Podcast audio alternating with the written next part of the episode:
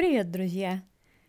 Сейчас я хочу обратиться к тем, кто слушает меня уже давно, кто уже послушал все мои подкасты. По вашим откликам я знаю, что некоторые люди слушают уже не по одному разу и пишут мне, что они скучают по моим подкастам, и им хотелось бы чего-то новенького.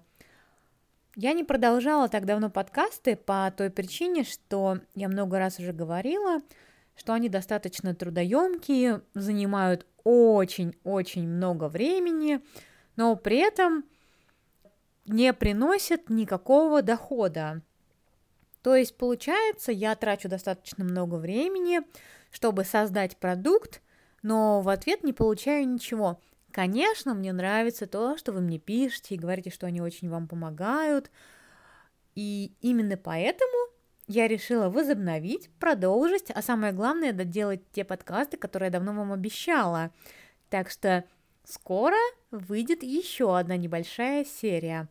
Единственное, что я не могу обещать, что я буду выпускать их очень часто, потому что у меня нет столько времени, но я буду очень стараться по мере моих возможностей. Сегодня я бы хотела продолжить свой подкаст про токсичную беговую среду. Мой первый подкаст про токсичную среду вызвал очень много откликов, но также оставил много вопросов. Очевидно, что людям сложно понять иногда, что такое токсичная среда, и тем более, как она на них влияет.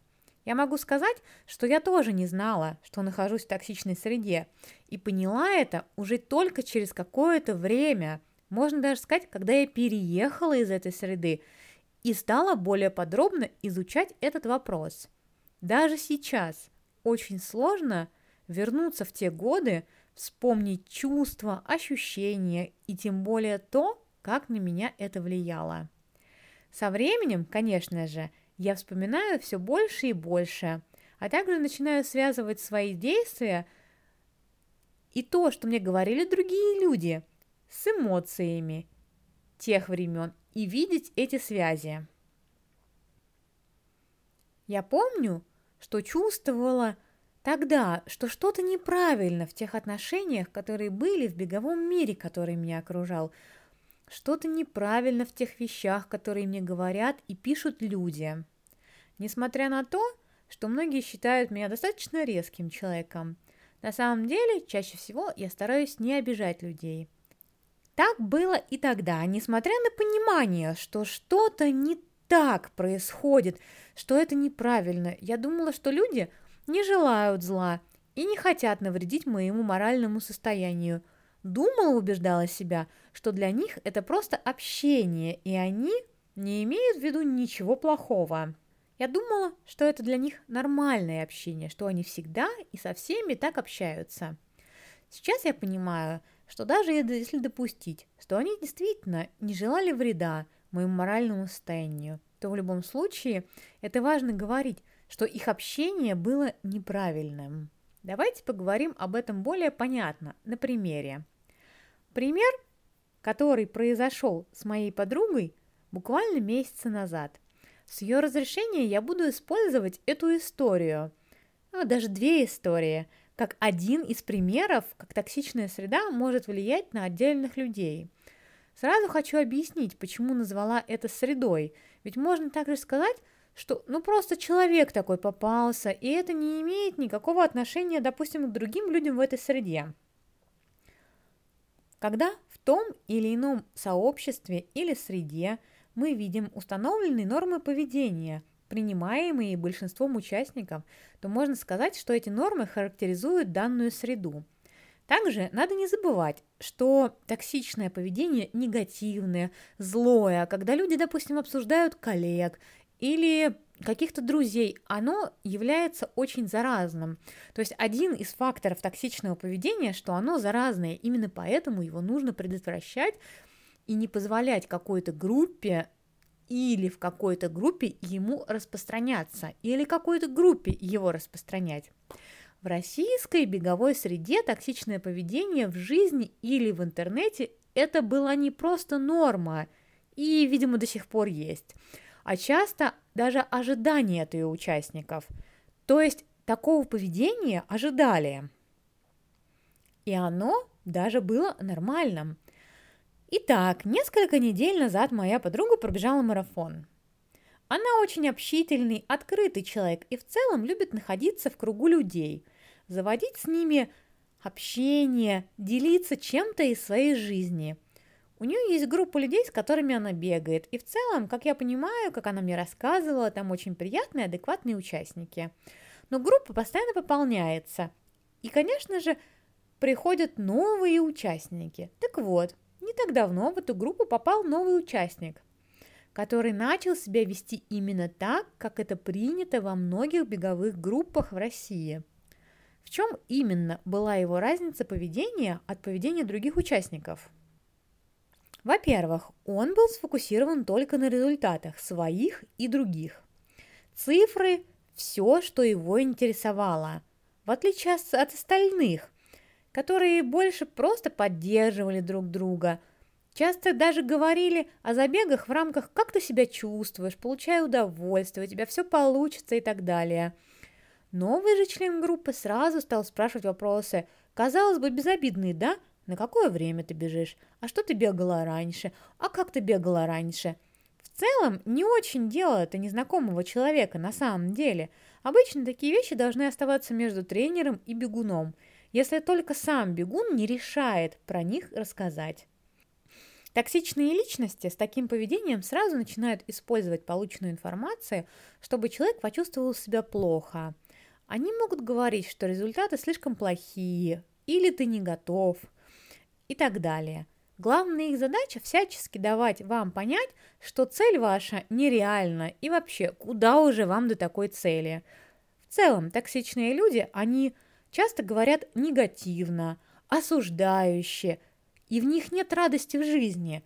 Даже, к примеру, если взять бег, они не радуются за вас, за себя, за других, за успехи, за то, что вы уже достигли, им будет всегда мало. Все, что есть, это всегда будет плохо, это всегда будет недостаточно хорошо, это никогда не будет чем-то позитивным. К сожалению, это был не единственный случай для моей подруги перед этим марафоном.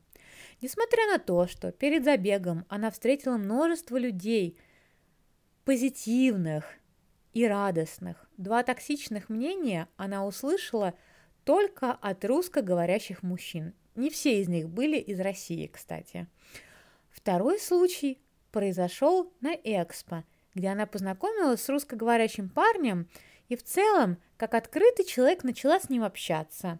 Разговор повернулся в сторону «как ты хочешь бежать», она назвала ему свое целевое время – и тут, внимание, это поворотный момент, когда нормальный человек может сказать миллион разных слов, но суть будет одна.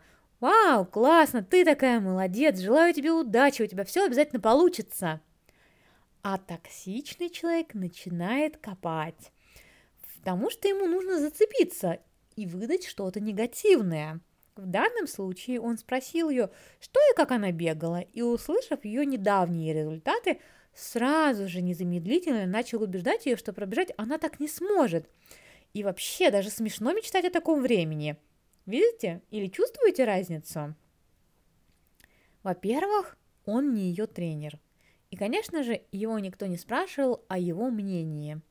Такое поведение, когда люди пытаются дать тебе оценку, и ты их не спрашиваешь, очень типично для российских беговых групп – обсуждая возможности, результаты и вообще другого человека без его согласия, когда он является частью этих групп, показывает токсичную атмосферу. Что же дальше? А дальше моя подруга побежала за бег. И в целом все шло у нее хорошо. Но мы знаем, что марафоны – это очень непредсказуемо. Даже если ты хорошо готов, не факт, что все пройдет гладко. Так же случилось и с ней. Когда вдруг она неожиданно замедлилась и поняла, что устала, всякое бывает, и просто не может бежать дальше так быстро, как бежала до этого. Но все мы, как я говорю, знаем, что всякое бывает на забегах. Но дело в том, что то, о чем она могла думать в этот момент, это слова этих людей. А самое главное, слова этого человека с Экспо, что она просто не сможет так быстро пробежать. Вторую часть своего забега она только думала об этом, и эти слова съедали ее изнутри и, конечно же, ужасно расстраивали. Что важно из этой истории? Важно, что мнение других людей, конечно же, не должно быть в центре ваших действий. Что токсичные люди как раз и добиваются того, чтобы они были центром вашего сознания. В итоге долгих токсичных отношений это приводит к тому, что жертва пытается доказать остальным или одному человеку, что он не прав. И жертва может быть лучше, может чего-то добиться, что она не заслуживает вот этого постоянного негатива в ее сторону. Такое случается и случалось на моем веку в русских беговых сообществах много-много раз. Когда девочки отчаянно пытаются что-то доказать своему тренеру, кстати, который тоже может быть токсичным, потому что у тренера тоже может быть разное поведение и разное отношение к людям, которых он тренирует. Или эти люди пытались доказать группе, в которых они бегают. Они бегали через травмы. Они принимали запрещенные препараты. Я думаю, все мы знаем, что любители в России принимали запрещенные препараты. Но думаете, они просто так радостно хотели подорвать свой гормональный фон – нет, они просто, скорее всего, были жертвами токсичных групп вокруг них и отчаянно годами доказывали группам, что они могут и что они достойны, но цена этого слишком была высока для них. Подругу мою расстроило, конечно же, все, что произошло, так как она не смогла пробежать на целевое время. И эти токсичные личности не выходили у нее из головы всю вторую часть забега. Давайте я вам расскажу сейчас противоположную историю. Летом я бегал соревнования на треке, где собиралась вся наша деревня, все наши бегуны. У меня была цель выбежать 5 километров из 20 минут. Учитывая, что на треке до этого я никогда не бегала, к соревнованиям я не готовилась, тем более к 5000 метров, то надежд у меня особо не было. Первый раз я пробежала где-то 20 минут и 20 секунд – Девочка, которая была тогда нашим пейсером в группе, в течение месяца писала и говорила мне, а, оставался месяц до следующего забега, что мне обязательно получится выбежать из 20 минут и вселяла в меня надежду. А следующем забеге я уже пробежала 19.44, что в целом и было моей целью. Но надо понимать, что большинство моих знакомых, которые были на этих забегах, они бегают минут из 18, и из 20 они бегали, наверное, когда им было по 15 лет. То есть я хочу сказать, что для них такой результат – это ничего особенного. Еще, конечно же, до старта они меня спрашивали, в каком хите я бегу. А хит – это как раз-таки то, как нас распределяли по времени. Вот, то есть э, один хит бежал, допустим, на 30 минут, другой бежал на 25 минут, третий бежал на 20 минут, потом бежали на 18, 16, 13. Ну, примерно так. Когда я говорила им свой хит, даже так, чаще всего я говорила, что я бегу в таком-то хите, потому что я хочу выбежать из 20 минут. Так вот, каждый из них говорил мне, класс, молодец, у тебя все получится. А, при том, что даже никто не спросил меня мой предыдущий результат. А один человек сказал мне, что быть на треке и вообще согласиться бежать 5000 метров на треке – это очень смело, потому что это суперсложный забег. Неважно, какой у тебя результат, просто, что ты уже здесь – это геройство. Чувствуете разницу в подходе? Я уверена, что эти люди, будь они другими, токсичными, могли бы очень много что сказать. Но они понимают, как слова влияют на наше ментальное здоровье – Вещи, о которых в целом не было принято, кстати, говорить в России раньше. О том, что людям не нужно ваше мнение или ваш опыт, или что-то еще. А если им это нужно, то они подойдут и найдут это сами и спросят сами. Если человек делится с вами чем-то, то ему нужна поддержка, и это все. Неважно, какой вы эксперт, вы никогда не знаете возможности других. Остается один важный момент. Как отвечать и стоит ли вообще отвечать токсичным людям? Тут я бы хотела сказать про группы, особенно про интернет-группы, допустим, в Телеграме или в Фейсбуке. Очень важно изначально установить здоровую атмосферу между всеми участниками и объяснить, почему так важно думать о ментальном здоровье других. Ведь тем более все, что касается бега, мы знаем, что это ментальный вид спорта. Поэтому токсичные люди именно в беговой среде особенно опасны, потому что они залезают в нашу голову, то, как случилось с моей подругой во время ее марафона. Что же касается, если мы столкнулись один на один с токсичным человеком, то есть он не присутствует в какой-то группе, да, а вот как моя подруга, вот столкнулась с таким человеком на экспо, что же делать? На самом деле самое главное не молчать, потому что токсичные люди, они им нравится чувствовать силу, им нравится, когда вы не можете им ответить. Поэтому, когда вы чувствуете, что столкнулись с токсичным человеком, который а, пытается сказать мнение, которое вы не спрашивали, который пытается сказать вам что-то негативное, который спрашивает вас вопросы, которые вы бы не хотели делиться с незнакомым человеком. Что же можно ему ответить? Чаще всего такие люди, они, у них именно вот какой-то негатив. Поэтому можно быть сказать что-то типа, ой, ну у тебя такие негативные мысли, а, возможно, стоит думать более позитивно. Или, ой, мне сейчас совсем не нужна драма, я готовлюсь пробежать позитивный забег – или когда человек начинает задавать вам вопросы, сказать ему, М, давай просто сменим тему и поговорим о чем-нибудь другом. Главное понимать, что почему-то токсичным людям им очень сложно быть добрым к другим. Вот. На самом деле очень много чего можно сказать токсичным людям. Конечно, немножечко сложнее, когда это незнакомый человек. Я думаю, что лучше а, сказать как-то, ой, знаешь, я сейчас бы не хотела никаких советов, или, ой, перед забегом так не хочется негатива, или давай не будем это обсуждать сейчас. Я стараюсь быть на позитивной ноте. Как я сказала, самое главное – отвечать.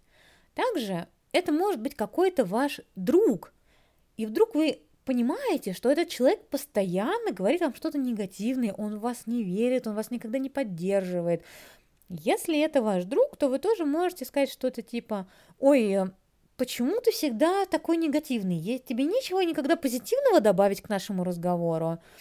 Есть, конечно, и более грубые формы, как можно ответить таким людям. Из серии «Ой, а, ты такой эксперт в моей жизни, но мне сейчас как бы лучше без твоих советов». Или, допустим, «Ой, ты постоянно такой несчастливый, давай я тебе куплю каких-нибудь таблеток счастья. Или «А, «Ты звучишь очень расстроенным. Что с тобой происходит?»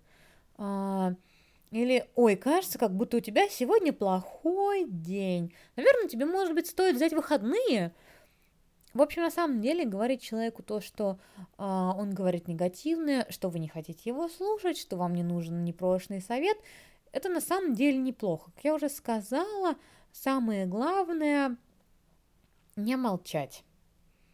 Я очень надеюсь, что этот подкаст действительно будет вам полезен и что вы не будете давать никаким токсичным людям залезать в вашу голову, не будете слушать их советы.